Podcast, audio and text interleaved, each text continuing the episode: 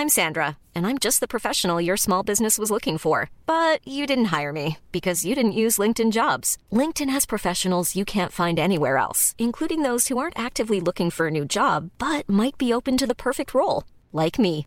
In a given month, over 70% of LinkedIn users don't visit other leading job sites. So if you're not looking on LinkedIn, you'll miss out on great candidates like Sandra. Start hiring professionals like a professional. Post your free job on linkedin.com/people today. Bonsoir à tous, très heureux de vous retrouver en ce début de semaine. Soir Info vous accompagne tous les soirs jusqu'à minuit. José Pérez est parmi nous ce soir. Bonsoir Monsieur Pérez, merci euh, d'être présent, co-président de la coordination rurale du Lot-et-Garonne. Votre visage, on commence à le connaître. Hein. C'est vrai que vous êtes l'une des, figures de la colère agricole depuis euh, de longues semaines maintenant. Vous avez de longues journées, donc merci euh, de vous être laissé convaincre de nous accompagner ce soir. On va évidemment dans la première partie parler avec vous de cette crise et de ce salon de l'agriculture qui a entamé cette troisième journée aujourd'hui. Karima Brick de la rédaction est avec nous. Bonsoir Karima, bonsoir Yono Usaï. Bonsoir Yohan Usaï, c'est mieux comme ça, du service euh, politique. De l'autre côté, Gabriel Cluzel, merci d'être euh, présente, journaliste, tout comme euh, notre ami Raphaël Steinville. Merci d'être présent. Et puis François Calfon, conseiller régional du Parti Socialiste, qui est avec nous également. Bonsoir, cher François Calfon. Le Salon de l'Agriculture, entrons de plein pied dans cette thématique, à retrouver un peu de quiétude. Donc aujourd'hui, après une inauguration chaotique, c'est moins qu'on puisse dire, par le président de la République samedi. Hier, changement d'ambiance radical avec l'avenue de Jordan Bardella, particulièrement bien accueilli par les exploitants agricoles. Le président du RN de retour aujourd'hui pour poursuivre les déambulations auprès des exploitants. Le défilé politique, d'une manière générale, va se poursuivre tout au long de la semaine avec notamment l'avenue du Premier ministre. Demain, Gabriel Attal qui sera sur place, porte de Versailles, dès 7h du matin. Le point sur cette nouvelle journée avant d'en discuter ensemble avec Thomas Bonnet. Troisième journée pour le Salon de l'agriculture et un nouveau défilé pour les hommes et les femmes politiques. Trois têtes de liste pour les élections européennes ont notamment fait le déplacement ce lundi. Jordan Bardella pour son deuxième jour consécutif, mais aussi Manon Aubry de la France Insoumise et François-Xavier Bellamy pour les Républicains. Beaucoup d'hommes et de femmes politiques se sont également succédés ici devant le stand de la coordination rurale, l'un des syndicats agricoles. Par exemple, on a vu Olivier Faure, Nicolas Dupont-Aignan ou encore justement Manon Aubry et Jordan Bardella. Et quand les hommes ou les femmes politiques ne s'arrêtent pas sur les stands des syndicats, ce sont les syndicats qui viennent à eux. C'est par exemple ce qui s'est passé lors de la visite de Bruno Le Maire, le ministre de l'économie, qui s'est rendu dans le hall 4, le très institutionnel hall 4, pour une réunion de travail avec les représentants des filières. L'attendaient à ce moment-là des représentants de la coordination rurale du Lot-et-Garonne, qui ont finalement obtenu un entretien en tête à tête avec le ministre de l'économie. La preuve que les membres du gouvernement sont par les éleveurs et par les représentants syndicaux. On verra quel accueil sera réservé au Premier ministre Gabriel Attal qui doit se rendre au Salon de l'Agriculture ce mardi à partir de 7h. José Pérez, y a évidemment beaucoup de, de, de, choses à aborder avec vous ce soir. D'abord sur, euh, sur la forme, ce salon qui a, commencé il y a trois jours, on a un peu l'impression quand même que plus les heures passent, euh, plus les, politiques confisquent ce, salon aux agriculteurs. Est-ce que c'est est le sentiment que vous avez que finalement on parle de moins en moins du fond de vos problèmes, mais on commente l'actualité politique et ces, batailles politiques à distance entre les stands? Parfaitement, ouais, c'est... C'est exactement ça. On ne parle plus du tout des sujets agricoles. Aujourd'hui, le salon d'agriculture est devenu un salon aux préparations des élections européennes et on a oublié tous, les, tous les débats agricoles, tout, tout, toutes les choses pour lesquelles nous sommes là, pour lesquelles nous nous battons depuis un mois. Justement, je voudrais que nous euh, nous euh, profitions, j'y arrive, de euh, ces quelques minutes d'abord en, début d'émission pour évoquer le fond des problèmes parce que vous avez rencontré donc ces, derniers jours le président de la République qui s'est engagé à recevoir dans trois semaines les organisations syndicales pour répondre à leurs craintes. Il a promis l'instauration notamment d'un plan d'urgence de trésorerie et de ses prix planchers. les prix planchers, c'est une question qui est beaucoup discutée ces, ces dernières heures depuis l'annonce du, du président parce que cette question elle avait d'abord été rejetée dans un premier temps par le gouvernement euh, et elle est beaucoup discutée parce que c'est bien sur le principe, a priori, mais comment on fait? Ça, personne n'a la réponse. Un prix plancher européen est évoqué également. Est-ce que déjà l'idée du prix plancher vous convient?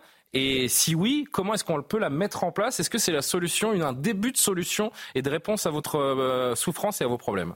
Le prix plancher peut être une bonne solution, euh, à, la condition que ça reste vraiment un prix minimum dans lequel les agriculteurs ne puissent pas être payés en dessous. Quoi.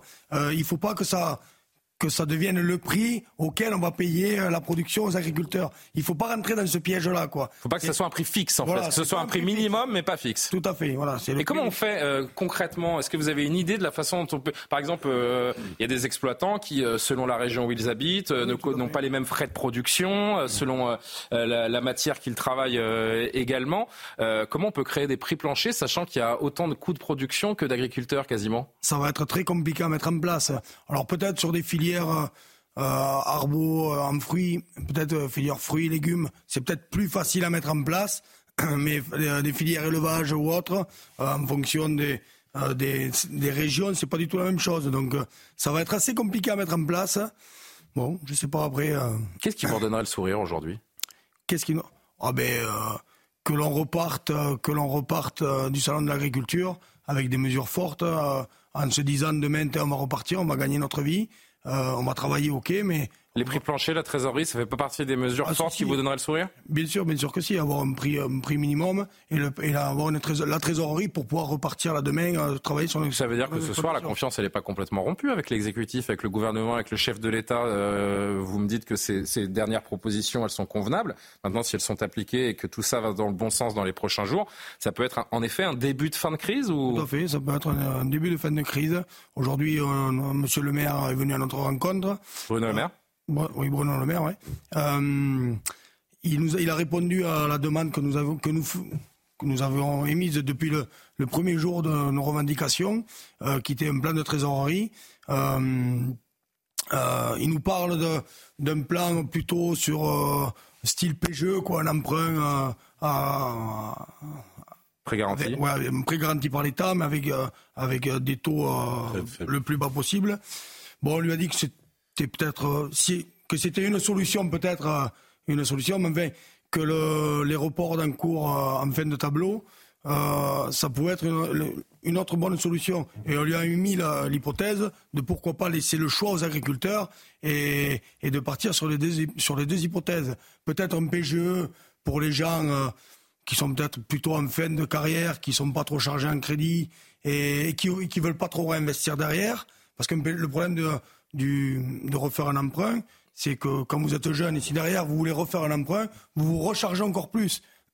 donc d'où là l'idée plutôt partir sur un report d'un cours bancaire en fin de tableau quoi. Vous voyez, on a émis on a vraiment les deux solutions pour euh, pour voilà que chaque agriculteur ait le choix et la liberté de de prendre l'option qu'il voudra. Quoi. On a noté, pour conclure sur ces, sur ces prix planchers, vous voyez en bas de votre écran la volte-face de, de l'exécutif, parce que c'est vrai qu'on a toujours beaucoup de mal à, à, comprendre quel est le cap, quelle est la, la vision de l'exécutif, du, du, chef de l'État. Je voudrais juste que vous entendiez deux extraits. L'un de Marc Fesneau le 27 janvier, donc il y a à peine un petit mois, et puis l'autre d'Emmanuel Macron samedi concernant donc cette question des prix planchers. Les propositions euh, démagogiques du genre on va fixer une obligation de prix plancher comme on peut le faire, parce qu'il y a des règles quand même euh, européennes, que sur les prix agricoles français et qu'on ne peut pas le faire sur les prix des autres pays, qu'est-ce que ça fait? Ça vient mettre en concurrence déloyale les produits agricoles français. Donc il faut que la matière première soit payée aux paysans français comme elle doit être payée aux autres agriculteurs. Et c'est comme ça qu'on arrivera à le faire et pas autrement. Il y aura un prix minimum, un prix plancher. C'est-à-dire que l'indicateur qui est défini dans une filière, on va repartir sur la construction du prix de l'avant, ce sera un prix plancher en dessous duquel le transformateur ne peut pas l'acheter, et donc en dessous duquel, après derrière, le distributeur ne peut pas vendre. Ben voilà. Tout est son contraire. Bienvenue en Macronie. Euh, Après, si, ça, si ça profite aux agriculteurs, très bien. Hein, mais... Macron est démagogique. Bon, c'est intéressant, mais euh, c'est un peu curieux de la part, euh, de la part d'un ministre. C'est vrai qu'on ne comprend pas très bien. alors, les prix planchers, vous l'avez expliqué, il ne faut pas que ça devienne des prix plafonds. Exactement, parce que dans Mais c'est un casse-tête à mettre en place, franchement. exactement. Le, on va, il va se dire, bah, écoutez, puisque c'est le prix, eh ben, n'allons pas au-delà. Donc, on sait bien que c'est pas la panacée non plus. Mais ce qui est, ce qui est surtout curieux, au-delà du fond que vous connaissez mieux que moi, c'est surtout euh, cette espèce d'ambivalence permanente. Là, là c'est le en même temps poussé à son paroxysme, qui, mais qui, qui frise évidemment le, le grand n'importe quoi et qui, qui, surtout plonge dans une, dans, dans, une inquiétude, parce que ça fait une, une, une incertitude euh, sur la suite. Comment pouvez-vous accorder le moindre crédit à tout et son contraire dit avec le même aplomb? En réalité. Et, je crois que c'est ça qui rend très difficile aujourd'hui la politique du gouvernement. François Calfon. Sur les prix planchers, donc j'en rajouterai pas, mais le, et en même temps, c'est et en même temps la porte de Versailles, et en même temps Bruxelles. C'est-à-dire qu'à la porte de Versailles, on est avec les agriculteurs, et puis à Bruxelles, qu'est-ce qu'on vote? On vote une PAC qui profite à 20% des agriculteurs euh, et qui n'est pas basée sur euh, euh, finalement la main-d'œuvre agricole, c'est-à-dire l'agriculture paysanne, et on vote tous les traités de libre-échange. Et moi, j'ai fait attention à la déambulation. Il s'est engagé là-dessus lors du mini-débat Emmanuel Macron samedi. Euh, on exportait deux tiers de notre production et qu'il fallait pas. Il s'est engagé à vous défendre, à défendre les agriculteurs à Bruxelles et, il y a une clause de revoyure dans trois semaines. La vérité, c'est que cette PAC-là, qui ne profite pas à l'agriculture paysanne, euh, elle a été votée, pardon de le dire, parce qu'il n'y a pas non plus l'unité agricole, elle a été conçue par la FNSEA pour les céréaliers, hein, euh, certainement pas pour les paysans finalement du Lot-et-Garonne et autres si affinités. Et puis on continue à, à voter tous les traités de libre-échange. Il n'y a pas de clause miroir. Donc euh, sur les tracteurs, c'est marqué en gros, quelle que soit la région, euh, pourquoi on importe ce, qui est interdit chez nous. Mmh. L'hypocrisie macroniste qui n'a pas été dénoncée, euh, y compris par son propre camp, ça pour le coup, il n'a il, a pas dit qu'il arrêtait les traités libre-échange, c'est qu'en fait, il continue dans cette logique d'agro-industrie, de libre-échange, qui tue nos agriculteurs. José, José Pérez, vos problèmes principaux, ils sont réglables à Paris ou à Bruxelles alors moi je pense qu'ils sont réglables à Bruxelles. Bah euh, c'est Bruxelles qui va régler les problèmes. En fait, c'est pas un contexte national, c'est un contexte européen, on le comprend tous. Aujourd'hui, bon, euh, le président de la République s'engage sur plein de choses. Je pense qu'une partie euh, ou une grosse majorité ne pourront pas être réglées à Paris directement et, ils, seront, et ils seront retoqués par Bruxelles euh, dès qu'il les en place. Les images que vous avez sous les yeux euh, envoyées il y a quelques secondes, ce sont donc ces, ces images de, de heurts, de tensions euh, fortes euh, entre des agriculteurs et, et, les forces de l'ordre. Vous le voyez aujourd'hui à, à, Bruxelles. Johan, il est urgent en effet que les agriculteurs se fassent entendre au, au niveau européen. Les réponses franco-françaises elles sont bonnes, ils attendent de voir, ils se revoient tous dans, trois semaines à la maison. Euh, ce sont les mots du chef de l'État hier à, l'Élysée. Euh, mais il faut qu'Emmanuel Macron montre également de la bonne volonté et qu'il se renie d'une certaine façon politiquement en allant euh, dans le sens des agriculteurs auprès des instances européennes. Oui, mais il n'est pas seul à décider. Parce que je vous rappelle qu'en Europe, nous sommes 27. Oui, mais il y a un moment, si la France fait pression, elle a peut-être euh, un peu plus de poids. Et je ne vais pas insulter d'autres pays, mais on va dire que la France et l'Allemagne pèsent quand même beaucoup plus que les 25 autres euh, États dans l'Union européenne. précisément, l'Allemagne est très favorable au traité du Mercosur, notamment. Et là, il y a une vraie C'est eux qui vendent des voitures. Les agriculteurs allemands sont favorables au Mercosur. il n'y a pas le même genre de. Ah, voilà. Sauf que les exploitants allemands peuvent aussi mettre la pression sur leur. Euh, je vous parle du gouvernement allemand qui est très favorable à ce traité-là parce qu'il considère que ça profitera à son économie donc là, il y a une véritable divergence avec euh, la France. Emmanuel Macron voudrait effectivement sortir l'agriculture de ce traité de libre-échange-là, ou en tout cas mettre, instaurer des clauses euh, miroirs, mais ça ne se décide pas tout seul. Il peut essayer de faire pression naturellement. Il y a des élections européennes qui arrivent dans trois mois. Tout ça n'est pas favorable aux agriculteurs parce que euh, la Commission européenne, Ursula von der Leyen, attendent aussi de voir ce qui va sortir de ces élections européennes. Donc on est dans un contexte qui est extrêmement difficile en ce moment et le président de la République peut difficilement s'engager sur des choses qu'il ne maîtrise pas. Vous dire euh, non, effectivement, on ne signera jamais le traité du Mercosur, il ne peut absolument pas le garantir aujourd'hui. Ce serait mentir aux agriculteurs de, dire cela, à l'évidence. José Pérez. Oui, il ne peut pas s'engager, on est bien d'accord. Aujourd'hui, c'est un, traité, un traité européen. Euh. Pardon, mais vous, ne seriez pas euh, plus inspiré d'aller euh, vous rendre à Bruxelles, manifester avec euh, les gens qui sont là-bas plutôt qu'au sein de l'agriculture à Paris. si c'est à Bruxelles que mais tout c'est peut-être la prochaine étape. C'est peut-être la prochaine étape. Si on n'obtient rien, ça sera la prochaine étape. Elle est déjà dans nos têtes, on en parle déjà. Aujourd'hui, voilà, on a, on a manifesté chez nous en France en espérant avoir euh, un résultat, un retour. Qu'est-ce que vous voudriez mettre en place à Bruxelles? À quoi, à quoi pensez-vous? mais, mais aujourd'hui, mais et la, la chose qu'il faudrait aujourd'hui, c'est avoir les, la même réglementation partout en Europe. C'est ça qui vous tue, en fait. c'est ça qui nous tue. Et on est en Europe, pourquoi on n'a pas les mêmes règles? Hein? C'est tout. C'est tout. Appliquons les mêmes règles. En France, on a, on a, on est, on a les règles européennes, plus, plus, quoi. Tout. Donc ça, ça dépend du gouvernement français. oui, la surtransposition, les, les, par exemple, les 300 substances phyto là, qui, qui existent dans l'Union européenne, quand il y en a 450 en France, qui plombent en fait la France, bah, ça c'est un, c'est un problème On a fait du zèle. Il y, y, a autre chose. Raphaël Steinville. À cette euh, sur, euh, surtransposition des, des normes européennes il y a euh, la distorsion euh, sociale euh, entre, entre les pays de l'Union européenne. ça, c'est pour euh, lorsque l'on parle seulement du marché intérieur européen. Et après, ça a été dit, c'est tous les, tous les marchés, tous les, tous, les marchés de libre-échange qui ont été euh, contractés ou qui sont en cours de signature, qui continuent de fragiliser encore davantage l'agriculture européenne et puis plus particulièrement l'agriculture française. José Perez, je voudrais qu'on revienne un instant sur ce qui s'est passé ce, ce week-end, principalement samedi au moment de la visite d'Emmanuel Macron, qui a provoqué donc des, des affrontements entre agriculteurs, policiers qui étaient déployés en masse dans les, dans les halles du salon. Il y a une séquence quand même qui, qui a choqué beaucoup de monde, qui a ému beaucoup de monde.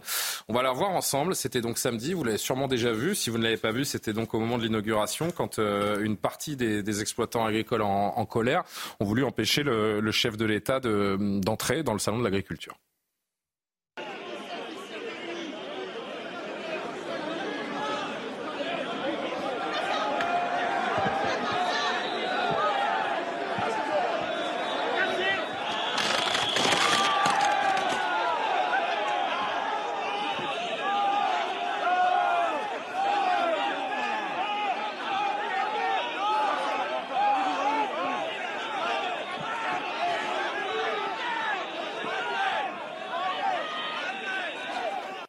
Ces images, José Pérez, elles font mal au cœur parce que les agriculteurs et les policiers, au fond, n'ont pas de désamour, bien au contraire, j'ai envie de dire qu'ils se rejoignent en, beaucoup de points. Qu'est-ce que vous avez pensé de ce qui s'est passé euh, samedi? On a trouvé ça complètement euh, affligeant. Quoi. Euh, nous sommes venus exprimer notre... Pardon, je vous le demande directement. Il y a, il y a beaucoup d'agriculteurs de la coordination rurale dans ces, dans ces manifestants-là? Ah, dans ces manifestants, il n'y en a pas beaucoup, non. Il y en a quelques-uns, mais il n'y en a pas beaucoup. Et on était tous mélangés. Hein il y avait beaucoup de manifestants des autres syndicats. Euh, tous les gens qui sifflaient, c'était pas des gens de la coordination rurale. Euh, voilà, on n'était pas plus ou pas moins que. Et jusqu'où vous vouliez aller On va dire, imaginons qu'il n'y avait pas de force de l'ordre. Euh, vous l'auriez attrapé par le callback, Emmanuel Macron, bien, sûr, bien, sûr, que non. Bien sûr que non. C'était quoi le projet Le projet, c'était ce qui, ce, qui a, ce qui a été fait au départ. Il a été hué, il a été sifflé, hein, il a été voilà. Les gens ont dit ce qu'ils pensaient, mais à aucun moment donné, à aucun moment, personne ne se rapprocher du président de la République. Aujourd'hui, nous sommes des agriculteurs. pardon, hein, mais euh, encore une fois, on a une interview très sincère et vous savez, le, le, je me permets d'avoir des, des, des, mots directs avec vous parce que vous savez à quel point euh, nous vous aimons et nous vous soutenons. Donc c'est pour ça que je me, je me permets de vous parler directement, mais des sons d'agriculteurs, des extraits d'agriculteurs ce week-end qui disaient, nous, il rentrera pas. Il euh, n'y a pas moyen qu'il rentre dans le salon. C'est chez nous, c'est notre maison. On veut pas lui, il rentrera pas. On l'a entendu des dizaines, des dizaines de fois. Donc il y avait quand même une réelle animosité, une volonté euh, oui, de l'empêcher physiquement d'entrer dans le salon de l'agriculture. Oui, mais voilà, on, dit ça pour mettre de la pression, c'est toujours pareil. Jusqu'à aujourd'hui, toutes nos actions, tout ce qu'on a fait, on a voulu mettre de la pression dans tous les sens, faire augmenter la pression. Et on voulait pas, on voulait même pas monter à Paris. Le but, c'était de, mettre la pression pour être écouté chez nous. Euh, vous voyez, bon, il a fallu monter euh, jusqu'au salon pour continuer à mettre la pression. On respecte la République, on respecte le président de la République. On est d'accord avec sa politique, on ne l'est pas. C'est différent mais à aucun moment donné, on ne se serait pris au président de la République. Euh, aucun agriculteur ne se serait pris au président de la République, à aucun moment donné. Raphaël, vous voulez réagir Oui, parce que ce, ce grabuge, ce chahut, euh, euh, au moment de l'inauguration du salon, ne s'explique, il faut le rappeler, que parce que la veille, Emmanuel Macron, ses équipes, peu importe, en tout cas, c'est le, le couac de l'invitation des soulèvements de la terre à ce débat que Emmanuel Macron a voulu organisé avant de se rétracter, avant de démentir. C'est d'abord ça l'exaspération et je pense la colère qui s'est exprimée euh, et je pense que tout le monde le regrette euh, de, de, de, cette manière-là. Mais c'est ça qui a, qui a, cristallisé cette exaspération. Comment imaginer un seul instant mettre autour de la table pour résoudre les problèmes de l'agriculture, d'une agriculture. Mais pardon, Raphaël, vous croyez que s'il n'y avait pas eu ce grand débat annoncé, on n'aurait pas vu ces images samedi? Oui, mais en même temps, c'est vous qui avez dit. Ah, je pense, je pense que euh, ça a été vraiment la goutte d'eau qui, qui, a rendu les choses insupportables euh, pour, euh, pour l'essentiel des agriculteurs. Je vous entends tout de suite. Je voudrais juste qu'on écoute Sabrina Agresti-Roubache, la secrétaire d'État affiliée au ministère de l'Intérieur, qui évoque une forme de banalisation des violences autour du président de la République. Il y a quelque chose, moi, qui me frappe, qui me choque, et c'est bien la, ministre marseillaise qui vous répond, que dans la classe politique, personne n'est condamné les violences. Moi, je suis stupéfaite. C'est le président de la République. Alors qu'on ne soit pas d'accord, qu'on puisse venir discuter. Il a dit, je viens faire un grand débat. Il n'a pas dit, je viens me défiler. Il aurait très bien pu dire, oui, effectivement, vous savez, les renseignements, il les avait. Il savait dans quel contexte il arrivait. Un, pas de condamnation des violences, des violences contre les policiers, mais des violences contre le président de la République. C'est le président de la République. On ne peut pas se comporter n'importe comment. Oui, vous, ça vous choque Bah, pas que personne Marseillaise, n'ait ça l'a dit. Moi, je trouve que. euh, Qu'est-ce que ça fait qu'elle soit marseillaise? Mais non, mais elle exagère. exagère. Ah, elle, est dans une, elle, elle a sa faconde, elle exagère, franchement.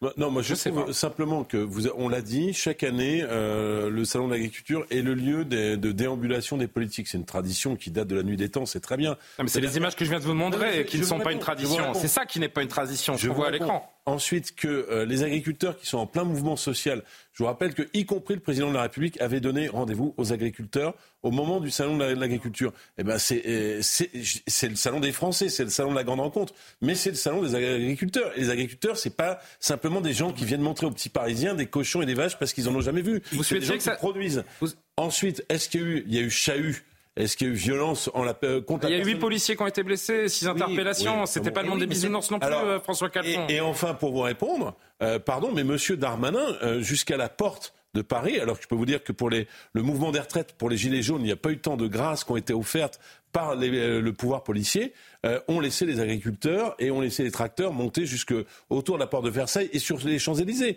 Donc il y a eu un deux poids, deux mesures d'emblée sur le plan du... Et moi, je, je n'ai rien contre le fait qu'on ne soit pas entré en confrontation avec les agriculteurs, mais il y a eu de la part du pouvoir une certaine largesse à l'endroit des, agriculteurs, c'est une réalité. Vous souhaitiez que ça dégénère un petit peu, sans en venir aux mains, sans être violent avec le chef de l'État. On a bien compris les lignes rouges qui sont les vôtres, mais il y avait une sorte de bordel organisé. Non, pas du tout. On ne souhaitait pas du tout que ça dégénère, bien sûr que non. On ne souhaitait pas. Là, ça a dégénéré quand ils, quand ils ont commencé à envoyer toutes, les, toutes ces forces de l'ordre. Et C'était c'est une pression qui a été mise aux Il y a- il y a agriculteurs. une pression- de votre, une- euh, une- Écoutez-le, écoutez-le. C'est une pression qui a été mise aux Il n'y a pas que agriculteurs. des bonnets. Une pression qui a été mise aux agriculteurs. Il y en a et une pression supplémentaire. Ok, Oui, mais pourquoi Vous étiez où, vous, pourquoi- précisément, à ce moment-là, là Mais moi, j'étais dedans, bloqué. J'étais dedans, bloqué, parce que chaque fois qu'on faisait 10 mètres avec les bonnets, on nous bloquait. Et dehors, on bloquait que les bonnets, que, que nos équipes, que nos agriculteurs. C'est-à-dire quoi Qu'on vous a provoqué? Il y a eu de la provocation, oui. C'est vous, c'est- ça a été organisé, ça. Parce qu'ils bloquaient que nous. Il y avait que nous. euh, Que nous, la coordination nous, La rurale coordination rurale qui avait été bloquée. Nous, moi, j'étais dedans, je me déplaçais de 10 mètres, j'avais 80 CRS tout le temps autour de moi. hein. Et là, et là, dehors, et dehors, on a, à un moment donné, on, on est allé voir ma coprésidente, parce qu'on voyait que dehors, il, ça, ça bloquait, et ils voulaient pas laisser rentrer nos, nos agriculteurs qui, qui, qui rentraient qu'au salon, hein, pour se, pour aller voir les stands.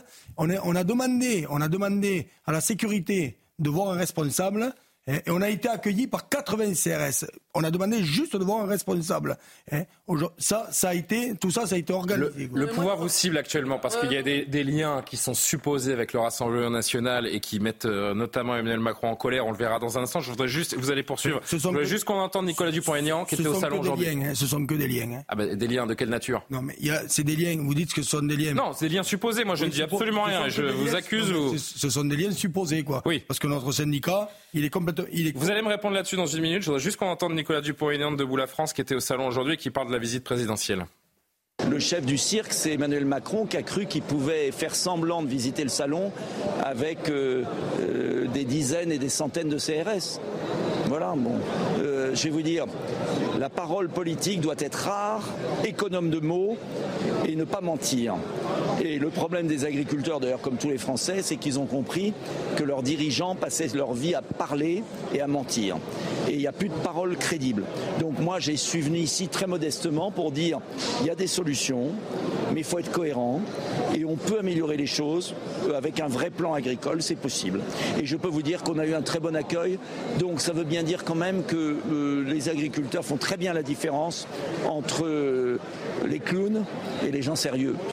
Et le président qui a donc également pointé du doigt le Rassemblement national qui euh, aurait, selon lui, agité certains syndicats d'agriculteurs. À lire dans le, Figaro ce matin, Emmanuel Macron, donc, qui a ciblé le syndicat agricole auquel vous appartenez. José Pérez, malgré les discussions et les avancées, un syndicat a fait le choix de ne pas appeler au calme. C'est donc le vôtre, la coordination rurale. Des décideurs locaux de la coordination rurale sont engagés de manière très officielle au Rassemblement national. Conservez votre réponse. 30 secondes. Johan, vous vouliez dire un mot à ce sujet? Oui, mais en l'occurrence, que des agriculteurs soient engagés dans un parti politique, je ne vois pas où est le problème. Ça, ça, Bah, S'ils ne le sont pas, c'est un problème de dire qu'ils le sont. Mais en, en l'occurrence, il se trouve quand même que les agriculteurs, en 2022, ont moins voté pour le Rassemblement national que l'ensemble de la population française. Quand on est agriculteur, on vote moins dans ce pays pour le Rassemblement national que l'ensemble des Français. Il faut quand même le, le- le savoir. Ça ne veut pas dire que ça sera le cas en 2027. Il y a une colère qui monte, etc.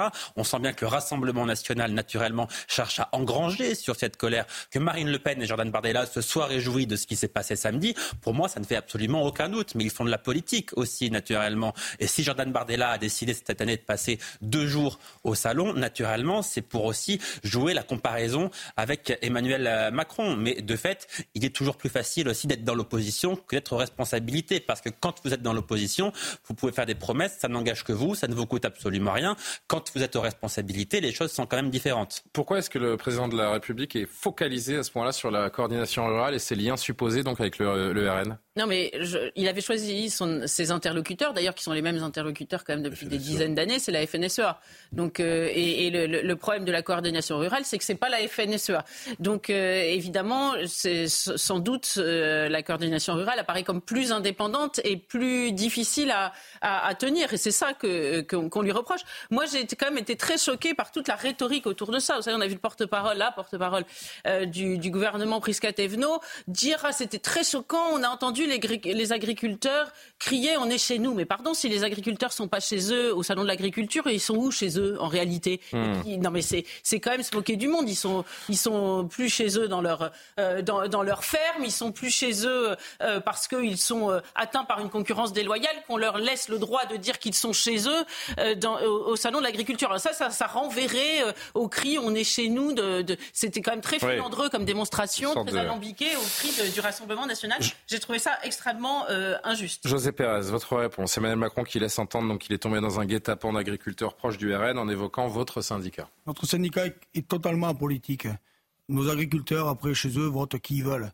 Voilà. Nous, nous quand on a été reçus par, par M. Macron, euh, en, ressort, en sortant, c'était, c'est, j'avais, je, j'avais, je m'étais engagé à, calmer mes troupes. Je, je l'ai fait. Ceux qui ont commencé à crier et à siffler juste quand on est sorti de, la réunion, de la deuxième réunion, celle qui s'est faite euh, avec euh, les, les, 20, les 20 agriculteurs de chaque, euh, syndicat qui sont montés, quand on est descendu, hein, mes troupes étaient calmes. C'était les autres. Mais ça vient de nulle part.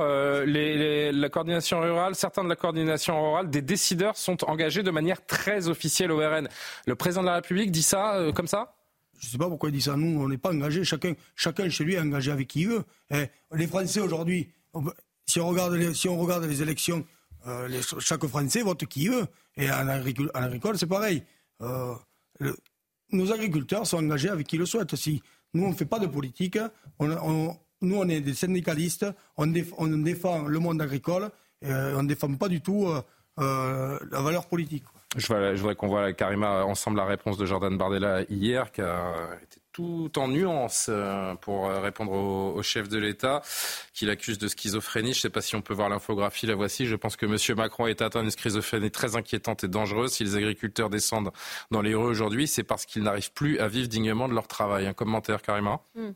Non, mais en ce moment, on peut dire quand même euh, pour euh, Jordan Bardella, pour le RN, c'est une période quand même plus facile pour eux parce qu'ils peuvent justement un peu récupérer euh, cette fameuse colère. Ils peuvent être un peu l'alternative aussi. Donc, c'est un peu plus facile.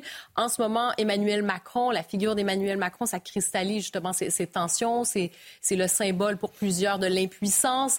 Et il faut quand même mettre un peu les choses en perspective c'est-à-dire que la population, la grande majorité de la population euh, des Français, euh, ils soutiennent, bien sûr, elle soutient les agriculteurs, donc c'est une chose, mais c'est aussi peut-être pour Emmanuel Macron et son gouvernement de dire, écoutez, on peut pas non plus euh, dire, avoir deux poids, deux mesures. S'il y a de l'agitation, s'il y a de la violence, par exemple, on peut pas tolérer non plus. Donc, c'est peut-être d'envoyer simplement le message que oui, il y a du chahut, peut-être effectivement qu'il n'y a, pas eu véritablement de la violence qu'on a, comme on a pu voir, par exemple, à sainte ou des choses comme ça. Mais quand même, la pression, la tension était extrêmement euh, palpable. Et les images qu'on voit ici, qui sont malheureusement déplorables, quand on voit des, gendarmes, des policiers euh, qui se confrontent comme ça avec des agriculteurs, l'image est saisissante. Donc, c'est assez choquant. Et à l'extérieur, quand je vous dis euh, dans le monde entier, ben, c'est ce qu'on voit. Donc, il y, a aussi cette perception. Et peut-être en terminant, il faut quand même se concentrer, je pense, effectivement, sur les, solutions. Et on voit qu'il y a une fracture. On voit que finalement, le système système économique, qu'est-ce qui a été créé, ça ne fonctionne plus. Les agriculteurs sont en train de crever. En fait, plusieurs agriculteurs sont littéralement en train de crever économiquement et pas juste en France. On le voit dans d'autres pays. Et si on parle de prix, par exemple, ben, ça se fait. Hein. Il y a des pays, c'est pas juste des pays. Euh, certains disent que ça va être soviétique, euh, par exemple, pour euh, des prix planchers ou des, prix comme ça. Si vous regardez même en Amérique du Nord, au, Canada, il y a une commission. Je regardais, hein, il, y a, une commission canadienne du lait et à chaque année, il y a un processus annuel d'établissement des prix du lait on rencontre plusieurs acteurs, des producteurs laitiers, l'association des transformateurs et on établit des choses et ça varie d'une année à l'autre. C'est pas vrai qu'on fixe un prix et c'est foutu et vous êtes pris avec ça pendant dix ans. Donc, il faut discuter. Mon point, il faut mettre les choses sur la table. Il mm. faut trouver d'autres solutions parce que ça ne fonctionne plus. Qui vous a le plus convaincu ce, week-end, José Pérez? Emmanuel Macron ou Jordan Bardella? Je n'ai pas rencontré Jordan Bardella. Dans le, dans, le, dans, le, fond des propositions et, des, et du message Écoutez, euh, aujourd'hui, euh, c'est M. Macron qui tient les rênes. Euh, nous devons peut-être croire aux propositions qu'il a annoncées. On ne sait pas si elles seront appliquées, de quelle façon elles seront appliquées. On n'a pas trop le choix. Demain, il faut qu'on reparte travailler sur nos fermes, puisque ça fait un mois qu'on manifeste. Voilà, aujourd'hui, il faut des solutions. Nous, on a des agriculteurs qui sont en détresse. Si, si demain on rentre sur nos fermes et qu'on n'a pas de solution, il va y avoir, il va y avoir une, grande, grande détresse qui va se mettre en place. Et, j'ai peur, et j'ai peur, j'ai peur que certains agriculteurs euh, fassent des bêtises sur lequel ils ne pourront pas revenir. Il, faut, euh, il faut évidemment espérer que, que ça n'aille pas aussi loin. Oublions le fait que la coordination rurale soit liée ou pas, euh, supposément ou pas, avec le, Rassemblement national. Il y a une réalité, Raphaël Steinville, c'est que le RN est de moins en moins boudé par les, euh, par les agriculteurs. Avec les images qu'on a vues de Jordan Bardella comparées à celles du chef de l'État dimanche, c'est un contraste qui est saisissant. Oui, c'est vrai, mais d'une certaine manière, on a l'impression de découvrir que le, monde paysan euh, pour une part, euh, est attentif aux propositions du Rassemblement national et voilà quelques années du Front national. En 2002, Jean-Marie Le Pen, au premier tour, avait recueilli 22 des suffrages des, agriculteurs. C'était déjà bien davantage que son score national. Donc il y a toujours eu quand même une appétence, un souci des, des, agriculteurs pour les, propositions, le discours du, du, Front National hier et du Rassemblement National aujourd'hui. Mais j'aimerais quand même revenir sur quelque chose qui me paraît quand même très très inquiétant. Euh, c'est qu'aujourd'hui, on fait quasiment euh, le procès de la, coordination rurale. C'est vrai que c'est un peu le bouc émissaire du président. En raison de ses liens supposés avec le Rassemblement National. Mais qu'est-ce que ça dit lorsque le président euh, euh, nous, dit que des responsables locaux de, de la coordination rurale seraient euh, membres du Rassemblement national. Ça veut dire qu'on est encore une fois dans du fichage. Euh, on a la disqualification. Euh... la nazification de l'adversaire euh, en, en, prenant des, des, des qualificatifs qui, qui veulent l'exclure du champ de la discussion. Mais c'est quand même très inquiétant de voir ce goût du fichage, du pouvoir en permanence. C'était vrai dans le cas de, de, de l'ARCOM euh, sur, les, sur les plateaux de télévision. On va, on va compter, comptabiliser les, les, les, les, éditorialistes en fonction de leur coloration politique supposée. On attend toujours de connaître la méthode. Maintenant, avec les agriculteurs, on va discuter avec ceux qui seraient supposément. Euh, François un dernier mot parce que j'ai bah, promis, à, j'ai promis à Monsieur Pérez de le libérer avant 23h. Il est 23h pile, donc vraiment un dernier mot. Ça va être très très rapide. Euh, pendant les Gilets jaunes, on a stigmatisé les Gilets jaunes en disant qu'ils étaient d'extrême droite, factieux, etc. Maintenant, on stigmatise les, les bonnets moutardes. Et c'est quoi Les bonnets moutardes. Bah, On peut appeler ça comme ça. C'est jaune, jaune tendance moutarde. Vrai. On aime la moutarde de Dijon, même quand elle vient du Lot-et-Garonne. Euh, simplement pour dire quoi pour, que, pour, pour, dire que c'est, ce, sont des, ce sont des stigmatisations dilatoires. Euh, la question est simple. J'ai encore vu une banderole pendant qu'on discutait.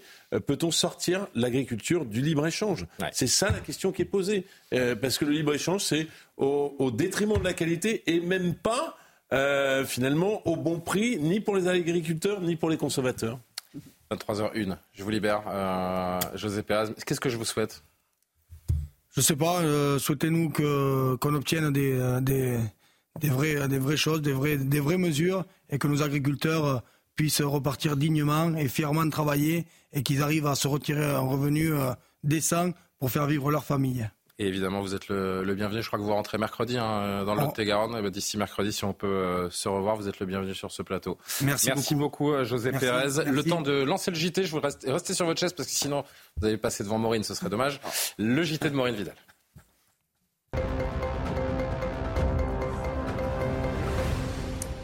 Mettre fin à la crise en trois semaines, le président donnera rendez-vous aux représentants du secteur agricole à l'Elysée.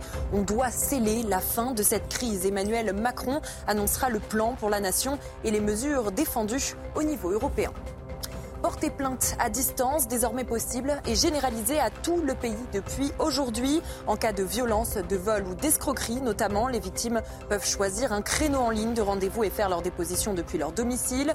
L'identification est sécurisée par un téléservice défini et le procès verbal est ensuite adressé par voie électronique à la victime qui doit confirmer la retranscription fidèle.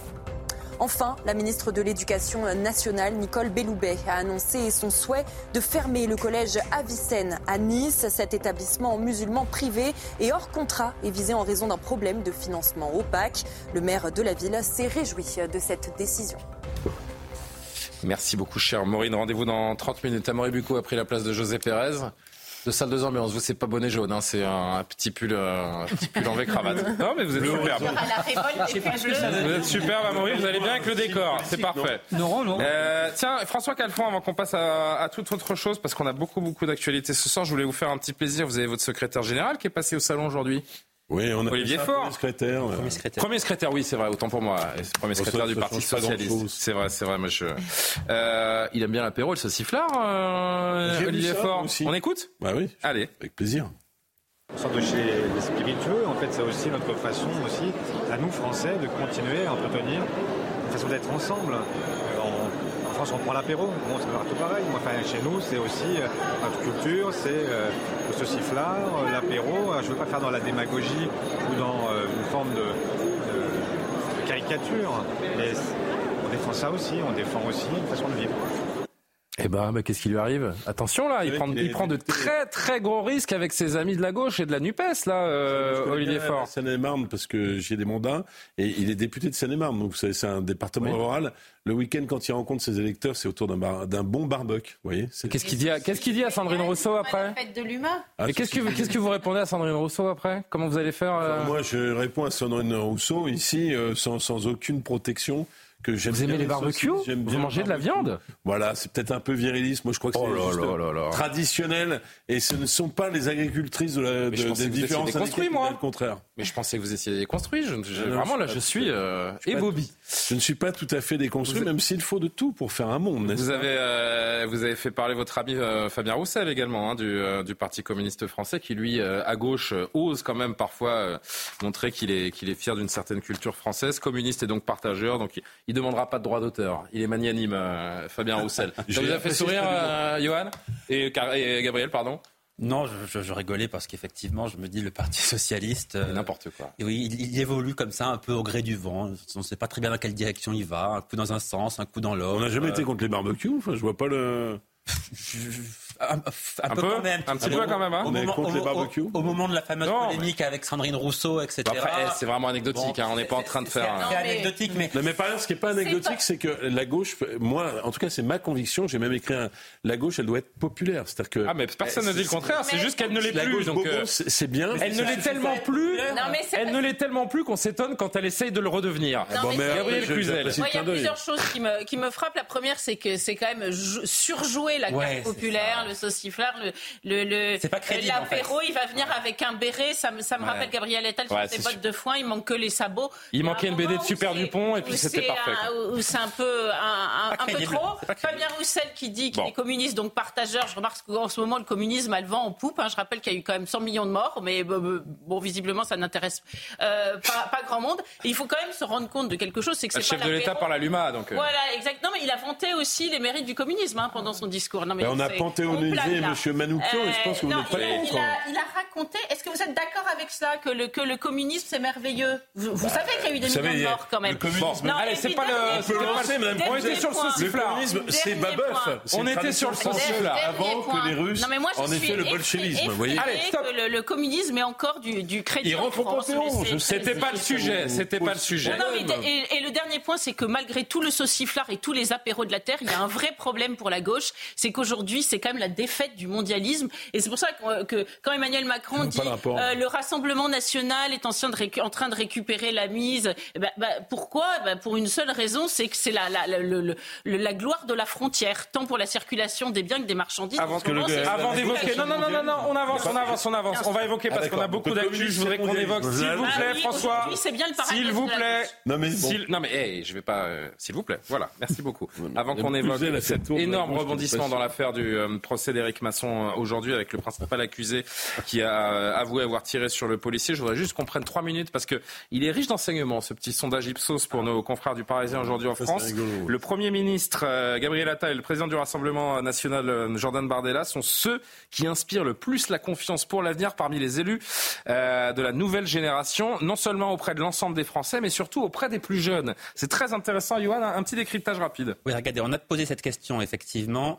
Euh, parmi les personnalités politiques suivantes, de moins de 45 ans, quelles sont celles qui vous inspirent le plus confiance pour l'avenir? Alors 32% des Français font confiance pour l'avenir à Gabriel Attal, 34 ans, plus jeune Premier ministre de euh, l'histoire, et 31% font confiance à Jordan Bardella, 28 ans, à la tête du Rassemblement euh, national, premier parti d'opposition. Donc alors les autres, on l'a vu, sont, sont, loin derrière, hein, vous le voyez, troisième place Marion Maréchal, puis Gérald Darmanin qui est en, en quatrième euh, position. Ce que montre ce sondage, c'est aussi que Gabriel Attal et Jordan Bardella sont aussi en tête chez les jeunes, chez les 18-24 ans. C'est Jordan Bardella qui inspire le, plus confiance pour euh, l'avenir. Alors il faut dire que euh, Gabriel Attal et, Jordan Bardella d'abord se connaissent euh, très bien. Très tôt, à partir de 2017, ils se sont repérés, se trouvent en réalité des points communs, non pas sur le fond, mais sur la forme. Bien sûr, ils sont ah tous les deux hyper actifs, très à l'aise dans les médias. Ils ont tous les deux beaucoup d'ambition, ont un, un, langage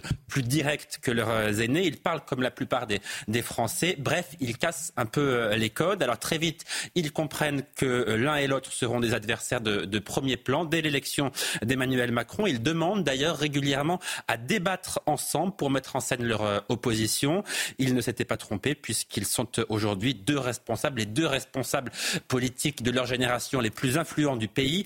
De là à les voir un jour s'affronter lors de l'élection présidentielle, eh bien tous les deux y pensent forcément. Ce sondage conforte d'ailleurs cette euh, idée, d'où les attaques de plus en plus euh, frontales et intenses entre les deux hommes. Commentaire Raphaël Saint-Ville. Les prochaines grandes échéances pourraient donc se jouer entre euh, Jordan Bardella et Gabriel Attal, les deux nouvelles stars de la politique. mais il faudra compter sur l'un et sur l'autre, c'est une certitude. Mais on saute toute une génération là, hein, des Bruno Le Maire, un remplacement générationnel. Ouais, si on peut dire ça. Ça, ouais. ça va faire mal, mais moi, ce que je trouve aussi intéressant dans ce sondage, c'est de voir qu'il bénéficie bien évidemment de la surexposition médiatique euh, qui, est, qui due l'un euh, parce qu'il est Premier ministre, l'autre parce qu'il est président du premier parti d'opposition. Mais ce qui est intéressant, c'est que d'autres personnalités euh, dans la même génération qui bénéficient d'une surface médiatique tout aussi importante, je pense notamment à, Gérald Darmanin, euh, est très à la peine. Euh, à l'inverse, une Marion Maréchal qui, qui on peut pas dire bénéficie d'une surface médiatique comparable, fait des scores quand même assez étonnants, notamment sur l'ensemble des, des, Français. Je viens de voir Raphaël Glucksmann très bien placé, là, je suis étonné. Hein. Très bien placé mais, ouais, C'est pas mal quand même, il est dans le, dans le quintet, hein, je crois. On peut remettre les amis euh... quand même, on peut dire que la France a véritablement une relève assez forte, parce que des fois, on regarde dans d'autres pays de voir quand même une Après, il y a une distance énorme hein, entre le troisième et les deux premiers. Hein. Oui, mais c'est quand même, je trouve ça fascinant. je trouve ça quand même assez fascinant, parce que vous avez un Bardella et euh, M. Attal aussi. Il y a quand même, qu'est-ce qui compte aussi en politique? Bon, il y a la, la question du charisme, la question de la communication et il maîtrise parfaitement les nouveaux codes aussi. Mmh, vrai. Maintenant, ça va être de voir, euh, oui, chez les jeunes, mais est-ce qu'ils font un peu euh, l'unanimité aussi plus largement? Parce que est-ce qu'on va basculer aussi? Est-ce que les, les Français euh, se sont dit, bon, avec Emmanuel Macron, on était justement avec un président très jeune. Est-ce qu'on a envie de continuer un peu dans cette veine-là ou au contraire, bon, il y, y, a certaines limites, il y a un certain manque d'expérience? À voir, mais quand même, on peut dire que les deux maîtrisent parfaitement les codes de la communication et ils sont excellents aussi au contact des Français. Ça fait une grosse différence. Très vite, pour conclure, on va passer à l'affaire avec quand, quand on veut finalement remplacer une génération entière, c'est que euh, dans le personnel existant, euh, finalement, les Français ne s'y retrouvent pas. Hein, euh, ça, c'est la première chose. La deuxième, contradictoire, on va voir aux élections européennes, les 18-24 ans, ils ils pensent ce qu'ils veulent et c'est très bien qu'ils le pensent d'ailleurs. Mais il faudrait déjà qu'ils soient euh, inscrits sur les listes électorales et qu'ils mmh. viennent. Et qu'ils se déplacent pour voter. mais peut-être que cette nouvelle Atalmania et Bardellamania va pousser les jeunes euh, sans doute, mais vers les urnes. Hein. Euh, ce serait pas plus mal.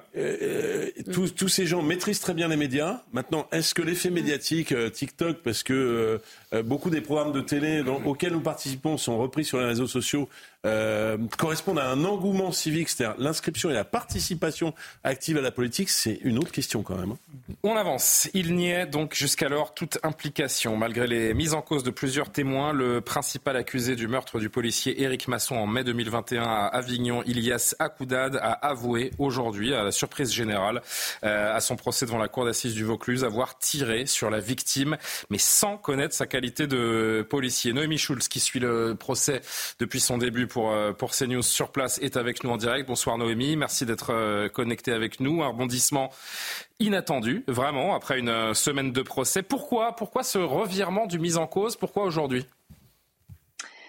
Vous savez, c'est ce mystère un peu euh, des audiences de cours d'assises où il se passe des choses qui ne se passent pas euh, ailleurs. Et effectivement, depuis près de trois ans, euh, Ilias Akoudad était comme emmuré dans ses dénégations. depuis le début du procès la semaine dernière, il continuait de nier son implication, de dire qu'il n'était pas sur la scène de crime au moment des faits, alors qu'il y avait des preuves matérielles très fortes, des résidus de poudre retrouvés sur lui, son téléphone qui a borné au moment au moment de, la mort euh, d'Éric Masson.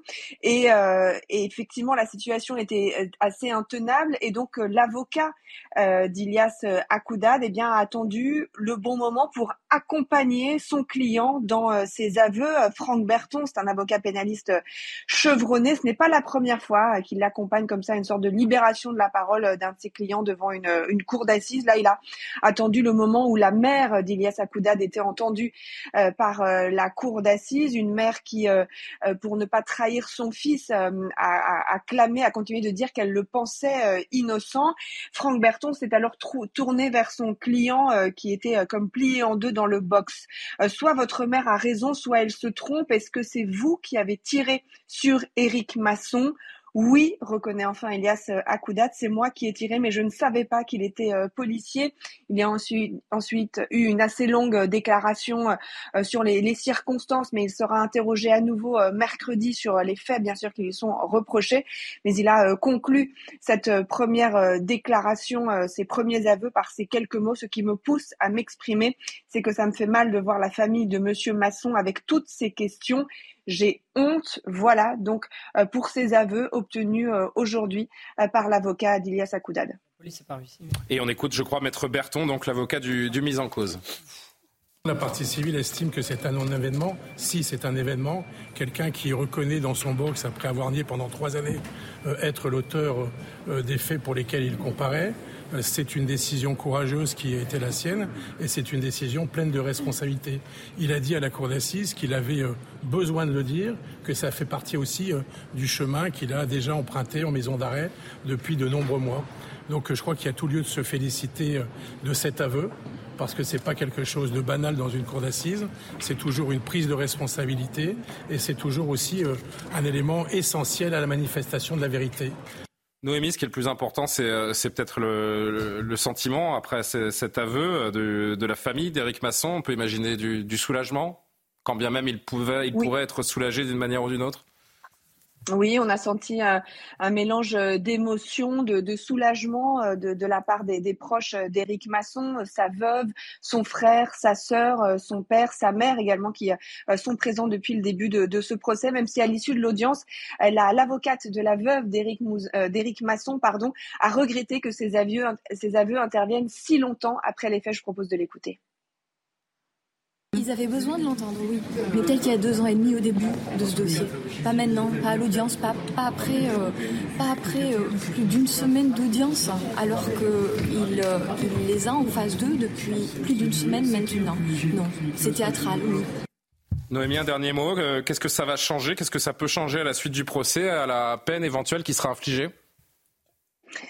C'est très difficile à dire. Vous savez, ce sont des jurés et les magistrats professionnels qui vont décider de cette peine. Ils n'avaient pas besoin de, cette, de ces aveux pour décider de la culpabilité ou pas d'Ilias Akoudad. Il y avait, on l'a dit, des éléments euh, matériels, mais c'est important. Un accusé qui reconnaît euh, les faits, on verra s'il donne plus de précision lors de son interrogatoire et on verra si ça a un effet effectivement sur, euh, sur la peine à laquelle il sera condamné. On le rappelle, il encourt la réclusion à perpétuité pour meurtre sur personne dépositaire de l'autorité publique. Et jugement rendu d'ici la fin de semaine, nous sommes d'accord Absolument, jeudi ou vendredi.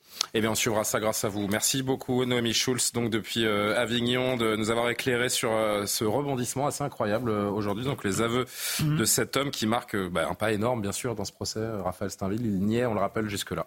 Oui, mais ça fait partie de, et ça a été dit par Noémie, mais de ces instants très particuliers en cour d'assises où tout d'un coup, une partie, en tout cas, on ne peut pas établir que ce soit toute la vérité.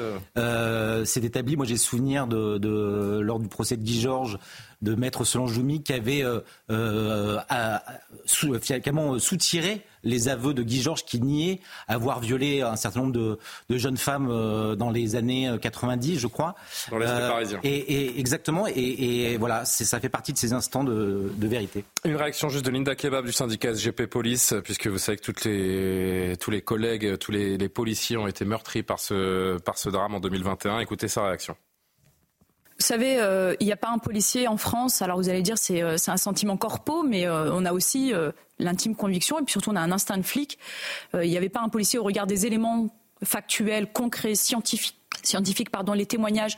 On n'avait pas de doute. Alors évidemment, on respecte toujours la présomption d'innocence, mais on n'avait pas de doute quant au fait qu'il était le tireur. Il avait son brassard police dans la main. L'acheteuse dit qu'en effet, il avait, parce qu'il y avait une transaction de, stupéfiants. Donc l'acheteuse et en général les acheteurs sont pas trop pro police, dit qu'il avait bien le brassard dans les mains. Romain, le collègue d'Éric, dit bien qu'Éric avait crié police, police pour interpeller les deux, les deux personnes. Donc en fait tout euh, tout concorde et puis j'ai envie de dire on parle quand même d'une personne qui a tiré euh, sur un homme en journée, euh, euh, gratuitement. Alors si on peut, euh, je dirais, avoir un peu de nuance quant à la valeur de la parole d'un assassin, bon, un peu de décence aussi. François Calfon. Bah écoutez, moi ce que ça me dit, c'est une chose simple, une seule réflexion, c'est qu'on parle toujours de la justice des réseaux sociaux, de la justice médiatique, et on oublie finalement ce travail de réparation de part et d'autre de la justice elle-même. Et on a assisté, c'est une forme de mise en scène, mais au, bénéfice finalement de l'intérêt public, à des aveux euh, qui sont réparateurs pour euh, l'accuser lui-même euh, de la faute qu'il a commise.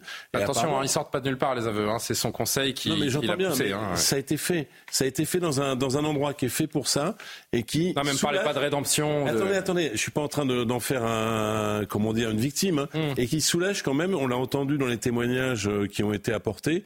Euh, les victimes, la, famille et, ça, je crois que c'est quand même très important. Au moment où à chaque fois on, on, juge au bout de cinq minutes sur Twitter. Je, je pense que mettre au cœur la justice en tant qu'institution, bah, c'est important pour la cohésion de notre société, tout simplement. Et je répète donc qu'on connaîtra l'issue de ce, procès jeudi soir ou, vendredi et, on vous tiendra bien sûr euh, informé. Autre sujet, nous avançons avec euh, le ministère de l'Intérieur qui a piloté, vous le savez, directement l'expulsion de l'imam controversé de Bagnols sur 16.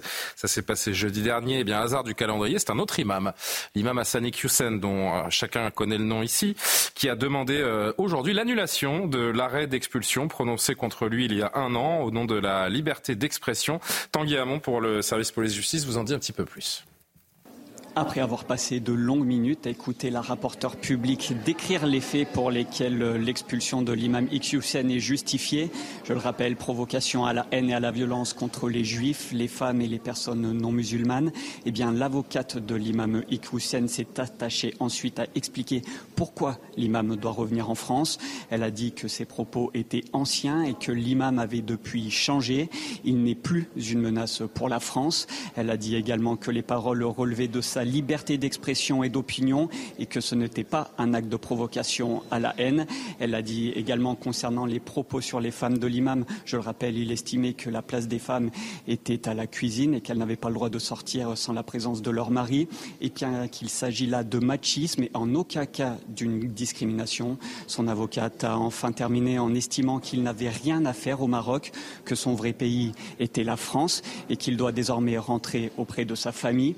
Est-ce que l'avocate de l'imam Hussein a convaincu le tribunal administratif de Paris. La réponse sera connue dans deux semaines, le 11 mars. Gabriel Cluzel. Il crache sur la France, mais il donnerait tout pour la retrouver. C'est formidable. Hein. mais il y a une épidémie du reste. Hein, il y a un nombre incroyable d'imams qui n'aiment pas la France, mais qui n'ont qu'une envie, c'est de vivre là-bas. Une fois qu'ils l'ont quitté, qu'ils sont dans leur pays d'élection, eh bien, il faut absolument qu'ils y retournent. Alors, je ne sais pas si ça procède pas du un peu de un peu du masochisme. Euh, non, mais le, il faut croire à ce mea culpa. Le, non, mais le vrai sujet, c'est que euh, tous les moyens vont être utilisés par. On parlait de conseils tout à l'heure, mais par tous ceux qui les conseillent, des associations, des avocats, etc pour euh, faire croire euh, à, cette rédemption et puis pour faire en sorte qu'il qu'il revienne. Et ça, c'est quand même assez terrifiant. Ce serait quand même un échec euh, cuisant pour Gérald ah, Darmanin s'il revenait. Je vous rappelle qu'il y a un. Ah, ce serait pas un échec là, ce serait l'ultime fiasco. Je voulais simplement rappeler qu'il y avait un imam à Brest qui avait été expulsé en 2004 et on s'est rendu compte en 2011 qu'il était revenu subrepticement à Brest aussi. Donc si vous voulez, c'est c'est pas. On a tout le monde a crié victoire quand le l'imam Majoubi, c'est ça, hein, je me trompe pas de nom, et, a, a été expulsé. Le problème c'est qu'il y a parfois un ticket retour et là, euh, c'est très, c'est, très compliqué de l'assumer pour le gouvernement. Vous parlez des avocats, des associations qui, euh, qui soutiennent ces, euh, ces, imams ou ces gens qui sont dans, dans ces cas d'expulsion. Écoutez l'avocate justement de l'imam Ekyusen qui plaide bien sûr en la faveur de son client. Si l'enjeu est vraiment la sauvegarde de l'ordre public, eh bien, M. Hassan Iqiyoussen est tout à fait prêt ne plus faire de conférences, à ne plus user de sa liberté d'expression il est prêt à retirer toutes les vidéos s'il le faut. Tant qu'il peut revenir en France, être avec ses enfants, être avec sa famille, pays où il est né, où il a grandi, où il a vécu et où il veut mourir et être enterré. Bah, c'est formidable. Bah, écoutez, c'est extraordinaire. Il a changé. il, est prêt, il est prêt à plus faire de, de, conférences. Donc, il a euh, bah, découvert à quel point il aimait la France. C'était quand même un type formidable, sincèrement. Non mais attendez, l'imam, il, est bien. au premier degré. Oui, il, est bien là où il est, qu'il y reste, parce qu'à l'évidence, il n'a absolument. Ah non, il est pas bien, non. Il a, il a envie de revenir. il est bien pour nous. Il est mieux en France. Pour nous, il est très bien là-bas, qu'il ah y reste, parce que quelqu'un qui a tenu ce genre de propos, évidemment, n'a rien à faire euh, en France. Et c'est vrai que. Et encore une fois, qu'est-ce que ça change? Il y, a, il y a un symbole au fait que l'imam Hussein, l'imam Majoubi récemment soit euh, expulsé, mais au fond, qu'est-ce que ça change? Tous ces prédicateurs, ils sont sur les réseaux sociaux. Euh, la forêt, euh, la forêt, malgré deux arbres coupés, reste une, forêt. Hein. Il y, a, effectivement les, réseaux sociaux où les, les salafistes, les frères musulmans, etc., sont très présents, sont financés par des puissances ennemies, etc. Mais ces imams-là, il y a le discours qu'ils tiennent effectivement lors des prêches du vendredi, etc., etc. Mais il y a aussi ce qui se passe dans l'arrière-boutique, où ils essaient d'endoctriner les jeunes. Et ça, s'ils ne sont pas sur le territoire, c'est plus difficile à faire, voyez-vous, parce que ce qui se passe dans l'arrière-boutique de ces mosquées, etc., eh moi, je préfère que ces gens-là soient hors du territoire français plutôt que, précisément que dans leur mosquée en France. Il se trouve que Gérald Darmanin pense avoir trouvé la solution. Il a déclaré euh, aujourd'hui, on va l'entendre tout de suite, qu'il euh, il prône donc la création d'un statut des imams en France. Écoutez-le, vous me donnez votre avis. Sarkozy avait demandé la même chose. Avec la fin des imams détachés et l'obligation du lieu de culte d'embaucher euh, l'imam directement et la transparence des financements qui viennent de l'étranger, ben, les imams rentrent dans n'importe quel statut salarié. L'État français exige de personnes qui euh, professent dans des lieux de culte, et notamment venant de personnes qui sont euh, étrangères, et c'est pour toutes les religions bien évidemment, des gens qui ont réussi des diplômes universitaires. Ben, c'est à la fois un examen de français et à la fois, comme je l'ai dit, des valeurs de la République. Oui, euh, c'est effectivement M. Darmanin qu'il faut écouter parce qu'il y a une succession d'hommes politiques et de ministres de l'Intérieur en particulier qui nous ont parlé de la création d'un islam de France. Et, quelque part, d'où ça vient? Ça vient de la construction, dans l'histoire du ministère de l'Intérieur et de la République française, d'un consistoire israélite qui a plutôt très bien fonctionné, puisque dans les synagogues, on fait une prière à la République. C'est quand même euh, euh, tout à fait fort, cette intégration euh, des Juifs dans la République. Sauf que ça ne fonctionne pas comme ça, manifestement, avec ce euh, putatif islam de France, puisque je ne connais pas le cas de M. Ikoussen, je connais celui euh, de M. Majoubi. En réalité, il était depuis 40 ans sur notre territoire. Euh, ça, c'est une chose. Et puis la deuxième chose, c'est la sécurité juridique des expulsions. Je ne suis pas sûr que ce qui se passe là aujourd'hui, c'est une plaidoirie, mais sur l'expulsion de M. Majoubi, qui lui-même a, des enfants en France, et dont les motifs de l'expulsion sont sur une forme d'atteinte à la sûreté de l'État euh, à travers des propos qui relèveraient de l'apologie de terrorisme. Si cela n'est pas constitué, alors juridiquement les choses ne, euh, risquent de. Enfin, Monsieur Darmanin risque tout simplement l'effet boomerang, ce qui serait euh, pas terrible. Oui, carrément. Ben, il y a ce dossier, évidemment, sur la question des, des imams euh, de France. Oui, euh, il y a probablement plus à faire de ce côté-là, mais globalement, quand même, sur ces discours, moi, je pense que ça peut continuer. Et c'est pour ça que c'est important qu'il y ait euh, ces mesures, par exemple, d'expulsion. Si on est dans une, une question d'apologie du terrorisme, si on est vraiment dans des appels à la haine, euh, sur des enjeux de sécurité, effectivement, des Français sur le territoire, ça n'a aucunement sa place. Ça, c'est certain. Et quand même, c'est là qu'on voit que nos sociétés, certes euh, imparfaites, elles permettent quand même, on, voit finalement que des, des personnes hein, qui euh, s'évertuent toujours à critiquer et même à vouloir finalement un peu démolir euh, symboliquement et concrètement nos sociétés, ben, finalement euh, souhaitent y revenir. Et c'est le paradoxe de ces sociétés où nous sommes, donc d'état de droit, où on voit quand même qu'il y a certaines failles qui font en sorte que ça se retourne euh, contre elle, hein, que ce soit pour la France ou d'autres pays comme ça. Et c'est ça qui est particulier. Donc là, on va se servir finalement de la question de la liberté d'expression. On mélange tout, alors que ce n'est pas du tout une question de liberté d'expression. Les amis, je vais, je vais faire une petite coupe dans. Appel à la haine. Je vais faire une petite coupe dans le programme de notre émission ce soir. On va, on va reprendre le fil de nos discussions dans, dans quelques minutes. Et Amaury, vous nous parlerez euh, d'ailleurs de, de cette affaire euh, très inquiétante d'un collégien de 11 ans. 11 ans, quand on parle des jeunes radicalisés dans notre pays. Là, le cas d'un gamin de 11 ans qui a été arrêté pour des faits d'apologie du terrorisme. Mais il y a une information qui vient de nous parvenir à l'instant. Vous savez qu'Emmanuel Macron tenait une conférence internationale aujourd'hui à propos de, des enjeux de la guerre en, Ukraine. Le président de la République qui vient de déclarer quelque chose qui nous étonne et qui va vous étonner les uns les autres. Euh, il n'est pas exclu à l'avenir, confirme le président de la République, que des troupes occidentales, donc pourquoi pas des militaires français, soient envoyés en Ukraine pour faire la guerre à la Russie. Écoutez Emmanuel Macron. Tout a été évoqué ce soir de manière très libre et directe. Il n'y a pas de consensus aujourd'hui pour envoyer de manière officielle, assumée et endossée des troupes au sol, mais en dynamique, rien ne doit être, exclu. Nous ferons tout ce qu'il faut pour que la Russie ne puisse pas gagner cette guerre. Et nous avons la conviction, en effet, que la défaite de la Russie est indispensable à la sécurité et la stabilité en Europe. Raphaël Steinville. Un commentaire. Euh, on rappelle que la condition sine qua non euh, depuis deux ans pour continuer d'aider l'Ukraine, c'est de ne pas franchir cette fameuse ligne de belligérance. Il semblerait que la donne soit en train de changer. Bah, la première chose, il serait intéressant d'avoir quand même un débat euh, à l'Assemblée nationale sur l'engagement de la France avant que euh, Emmanuel Macron s'engage et nous engage tous dans, dans, cette voie. La deuxième chose, c'est que euh, alors rassurons tout le monde, hein. on n'entre pas en guerre demain, il n'y a pas de consensus européen euh, déjà sur cette question. Au-delà de ces, de ces mots euh, très officiels du président, il y a quand même une réalité, c'est que les Occidentaux sont déjà engagés au plus près avec euh, les Ukrainiens. Les Américains, et ça a été révélé tout récemment par le New York Times, a déjà 12 bases opérationnelles en Ukraine.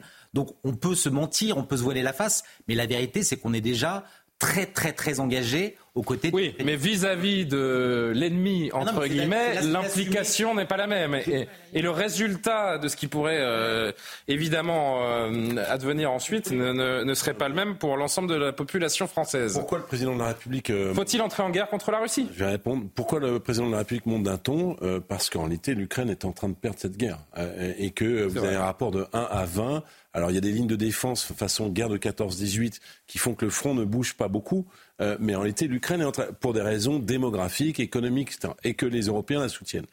La question qui est posée, euh, et qui est quand même une question euh, centrale, c'est que si elle devait perdre, ce qui n'est pas envisageable pour l'Europe, alors vous auriez à votre frontière européenne euh, tout simplement la Russie, et une Russie qui serait plutôt euh, euh, finalement extrêmement euh, hostile et à nos portes.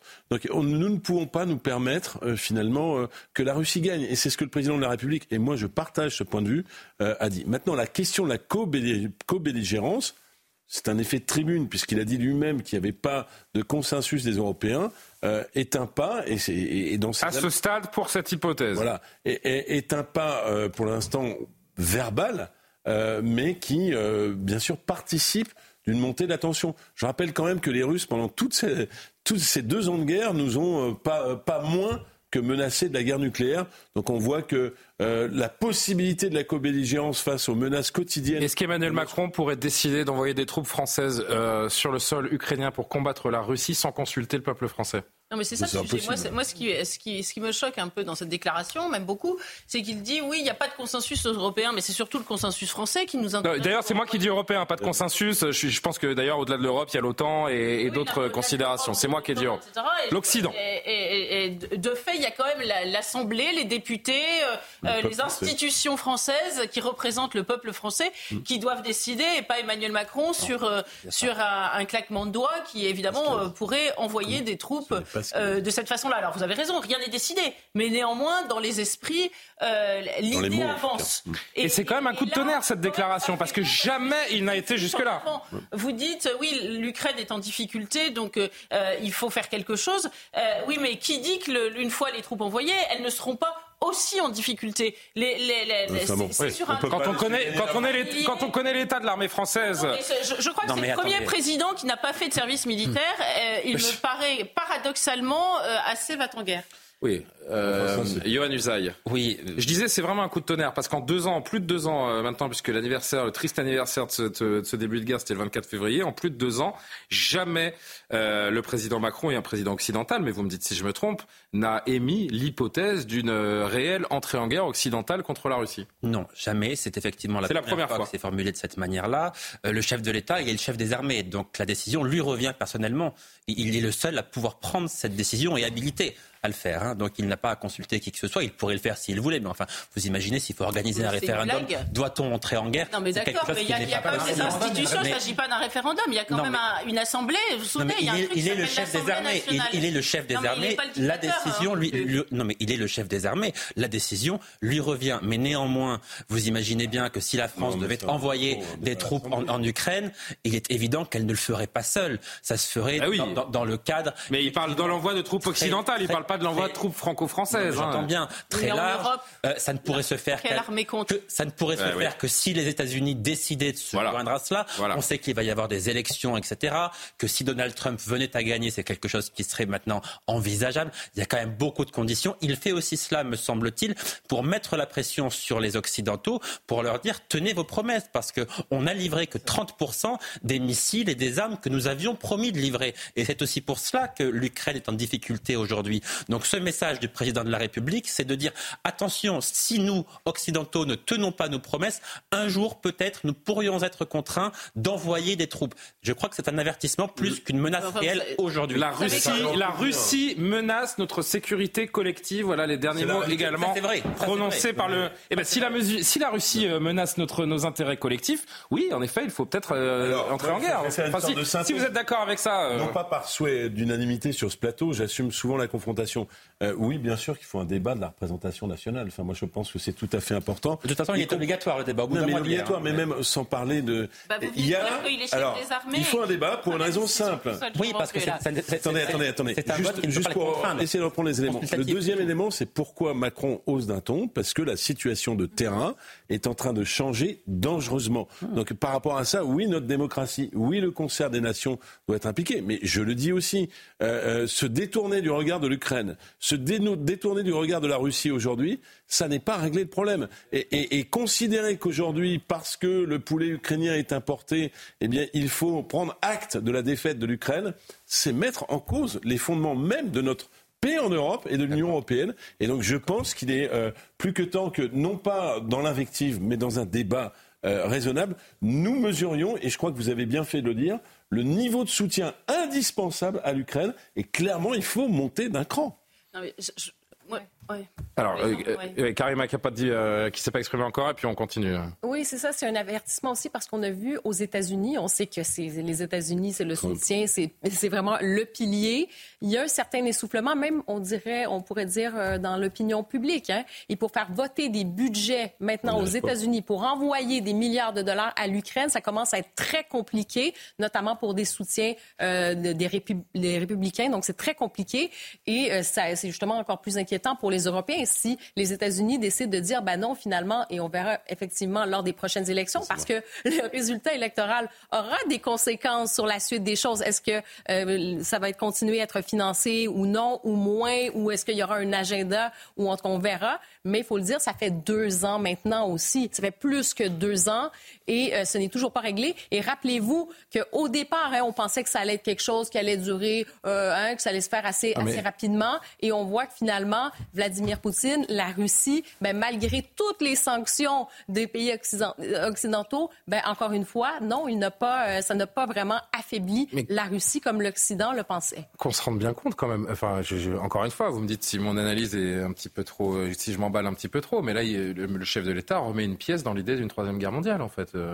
Euh. Disons qu'il faut arriver à imaginer ce que cette phrase veut dire. Est-ce que euh, on veut que des soldats français euh, euh, aillent mourir en Ukraine? Parce que moi, j'entends dire la question, la seule question, elle est là. on peut, se, on peut se poser la question de la popularité d'une annonce comme celle-là. J'entends dire oui, mais on n'ira pas tout seul, on ira avec l'Europe. Pardon, mais les, les, les, années qui viennent de s'écouler nous ont montré qu'en Afrique, par exemple, quand il s'agissait de s'engager avec l'Europe, eh ben c'est la France qui était devant. Les autres lui disaient bah, on vous rejoint, on arrive, et en réalité, il n'y avait que euh, les troupes françaises. L'Europe faisait la guerre par troupes françaises euh, au sol euh, interposées. Donc c'est vrai que c'est c'est pas seulement un sujet européen, c'est un sujet proprement français avec des questions concrètes. La guerre c'est pas une vue de l'esprit. La guerre c'est quelque chose d'extrêmement précis. Et puis il y a du pratico-pratique. Je veux dire, il y a, il y a pendant pendant des mois et des mois, on a évoqué ce contexte pesant lorsque la guerre a commencé, cette menace nucléaire qui pointait le bout de son nez d'un côté et de l'autre, et puis tous ces experts militaires, ces anciens militaires qui nous rappelaient à quel point la France est désarmée. Nous n'avons pas les moyens. Je, me, je reprends les, les, mots de, de, de, certains anciens militaires qui disaient euh, au bout de deux semaines, on n'est plus rien. On n'a on plus de munitions, on n'a plus rien. Nous ne sommes pas en capacité. la France, en 2024, n'est pas en capacité d'entrer en guerre. Et ce n'est pas moi qui le dis. Hein, je me rappelle de propos de grands militaires. Quelque part, moi, je trouve que la seule chose qui est salutaire dans cette déclaration, c'est qu'il y ait ce débat. Et ce débat, pas seulement ici à CNews, mmh, mais, mais, partout, euh, il y a une prise de conscience à avoir sur le fait, tous les militaires le disent. Euh, euh, le temps des guerres asymétriques, notamment en Afrique, il est terminé. On revient dans un temps qui était celui de la guerre froide et donc de la potentialité et, tout, dans le dosage d'une guerre de haute intensité. C'est-à-dire qu'on est en train de remonter la garde. Bah, pardon, mais en réalité, on le teste déjà non pas sur les hommes, mais sur le matériel. L'industrie d'armement française est obligée de produire dix fois plus qu'elle ne produisait les dix dernières années. On en est euh, exactement là. Et donc la question, elle n'est. Euh, c'est terrible. Hein. Ben c'est terrible, mais c'est la réalité. C'est-à-dire qu'on peut toujours détourner le regard de ce qui se passe en Ukraine, mais on a réellement, c'est pas une parole de salon ou de meeting, on a réellement une guerre à nos portes que nos alliés sont en train de perdre. Voilà la réalité. Donc euh, la question, elle n'est pas simplement de savoir si des troupes françaises au sol seront envoyées, mais comment euh, par une mobilisation, vous l'avez dit tout à l'heure, euh, du matériel. Vous l'avez dit également, euh, le risque quand même que les États-Unis, avec l'élection de Trump, se retirent complètement du théâtre européen comment les Européens de l'Ouest assurent leur propre sécurité. Mmh. Et, on est complètement dans le contexte par la déclaration du président de la République.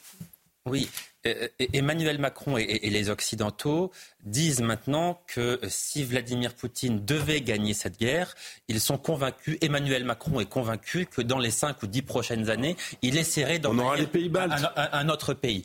Donc c'est aussi pour cela qu'il faut absolument que la Russie perdre cette guerre, sans quoi, dans dix ans, eh bien, ils voudront conquérir un nouveau territoire. Et on oui, enfin, ça, c'est de la politique fiction. Hein. Non, ah, non, non, c'est pas de la politique fiction, pardonnez-moi, c'est extrêmement réel, c'est tout à fait réel. Ils ont envahi la Crimée, ils ont envahi la Tchétchénie. Vladimir Poutine, en 2014, a envahi la Crimée. Euh, cette guerre d'Ukraine, il la prépare depuis une dizaine d'années, c'est certain. La manière dont il l'a préparée, les réserves d'or qui ont été faites, les réserves de munitions qui ont été faites montrent que Vladimir Poutine sait depuis des années qu'il va envahir l'Ukraine. Pourquoi ne songerait-il pas s'il gagne cette guerre, à envahir un autre pays. Et effectivement, vous avez raison, dans, les, dans, les, dans les prochaines années. Et on a vu aussi, et quand Emmanuel Macron dit la défaite de la Russie est indispensable à la stabilité et à la sécurité de l'Europe, on voit depuis deux ans les conséquences, la déstabilisation, effectivement, que ça a eu, que cette guerre en Ukraine a eu, notamment sur l'économie euh, euh, européenne. Cette guerre a pour... la, guerre en, la guerre en Ukraine a parfois eu bon dos aussi. Hein. Cette guerre, cette guerre... Elle a parfois eu bon dos aussi pour expliquer certaines carences. mais... non, vous ne pouvez pas dire ça. Vous ne pouvez pas dire ça. Cette guerre a eu des conséquences oui, économiques. Je ne dis pas le contraire. Pour, pour l'Europe, mais pas seulement. Et, on, ne peut pas, effectivement, une, une victoire de la Russie serait effectivement quelque chose d'absolument catastrophique pour nous, Européens particulièrement. Ce qui est sûr, c'est que sans l'entrée en guerre euh, occidentale et euh, accompagnée des, États-Unis, il y a un rapport de force qui est totalement défavorable euh, aux Occidentaux, sans les Américains. aux Ukrainiens, en tout cas. Oui. Oui, ça c'est vrai. Oui, oui, c'est une certitude c'est une certitude. L'Europe aujourd'hui, ça a été. Donc en fait, la question, c'est est-ce que les États-Unis vont entrer en guerre contre la Russie et donc les, petits suiveurs suivront que nous sommes aujourd'hui. toute la difficulté aujourd'hui, c'est que les États-Unis. Pardon, François. Les États-Unis sont en campagne. Et donc, euh, entre un Joe Biden et un, Donald Trump, Euh, il n'est pas certain que dans le laps de temps qui, court jusqu'à l'élection en novembre, euh, les États-Unis s'engagent davantage qu'ils ne le sont aujourd'hui. Ça a été rappelé par, euh, Karima. Chaque budget pour une aide supplémentaire à l'Ukraine aujourd'hui sont discutés, font l'objet de, semaines de discussions avant d'obtenir des, accords arrachés au, forceps. Donc je vois mal aujourd'hui les États-Unis s'engager davantage dans, en soutien qu'ils ne le sont déjà de l'Ukraine et encore moins dans l'envoi de, de, troupes dans, dans, cette guerre. oui, ça semble même impossible parce que dans, dans la mesure où le... Gabriel ensuite. Ah, pardon dans la mesure où, Joe Biden est en campagne pour sa réélection, un président en campagne pour sa réélection ne peut pas s'engager dans une guerre contre la Russie, en plus qui dispose de l'arme nucléaire, etc. Bon, bah, fin de la discussion, c'est nul et non avenu alors. Donc, voilà, la donc ce que dit Emmanuel Macron ce soir est nul et non, avenu. l'élection américaine, c'est dans six mois. C'est dans six mois, c'est demain l'élection américaine. Hein, euh. C'est peut-être juste pour faire peur à la Russie, c'est de dire que c'est. Ah mais qui fait peur à la Russie Mais ça veut dire on est prêt à aller jusqu'au bout pour se défendre. Mais j'en connais un, j'en connais un au Kremlin qui est prêt à aller jusqu'au bout aussi. Hein c'est comme le poker. C'est un peu. Je, je, crois, je crois franchement que ça s'inscrit dans le contexte américain. C'est-à-dire que euh, que dit Emmanuel Macron et que disent les partenaires européens C'est le troisième de suite qui prend la parole à la place de Gabriel. Hein. Donc pardon Gabriel, c'est vous ensuite. Elle, va dire le contraire, donc c'est très bien. Euh, non mais c'est très bien parce que c'est important la confrontation. Sur bien sûr, bien sûr. Euh, non, je crois vraiment qu'il y a une crainte au niveau européen d'un retrait des États-Unis de ce conflit. Et donc, quand Emmanuel Macron monte d'un ton, qu'est-ce qu'il dit à ses partenaires européens? Ben, il dit qu'il va falloir qu'on prenne en charge nous-mêmes notre sécurité collective. Donc il n'y a pas dix mille moyens de monter la posture. Alors ça c'est une posture verbale que moi je ne partage pas forcément, mais si elle donne l'occasion d'un débat sur euh, comment on fait, pas forcément pour que l'Ukraine gagne, mais que le front soit bien gelé et, que la, Russie ne gagne pas, bah ça c'est tout moi, à fait. moi je pense juste au temps court là, je pense au temps très court. Et Gabriel Cluzel, pardon, c'est pas moi qui vais vous couper, euh, vous empêcher. Euh, je pense au temps très très court. avec une provocation comme celle-là, Emmanuel Macron, il sait très bien que, évidemment, que le Kremlin entend ce qui est en train de se dire, et Vladimir Poutine, demain, évidemment, que d'une manière ou d'une autre, il va répondre à cette provocation. Moi, je, je, vais vous dire, je trouve cette déclaration d'une on allume une mèche là, euh, d'une grande légèreté. Alors vous disiez, on va, on, on ne suivra que si les, les Américains euh, euh, embrayent. Donc on l'a vu, on l'a démontré, les Américains ne vont pas embrayer, ils n'ont aucune raison de le faire. Mais j'ai l'impression qu'ils se croient, que Emmanuel Macron se pense un hubris, ou pense que l'Europe a un hubris suffisant pour aller euh, prendre la place des Américains. Mais c'est complètement délirant. Encore une fois, il faut se rendre compte que la guerre, c'est quelque chose de grave. Nous sommes tous autour d'un plateau euh, à en discuter avec, euh, avec euh, légèreté. C'est extrêmement grave. On a vu que les Ukrainiens. Non, mais on a. pardon, avec légèreté. Mais oui, oui, oui. Moi, je, moi, je pense aux soldats qui sont morts en Afrique. Je pense à tous, tous ces soldats qui sont tombés. C'est des décisions qui ne doivent pas se prendre à la légère. Quand on voit comment les Ukrainiens peinent à résister face aux Russes, parce que euh, c'est déjà le, le, leurs conditions, hein, leurs conditions climatiques, leur pays, ils ont l'habitude de, de, de, de, se battre là-bas.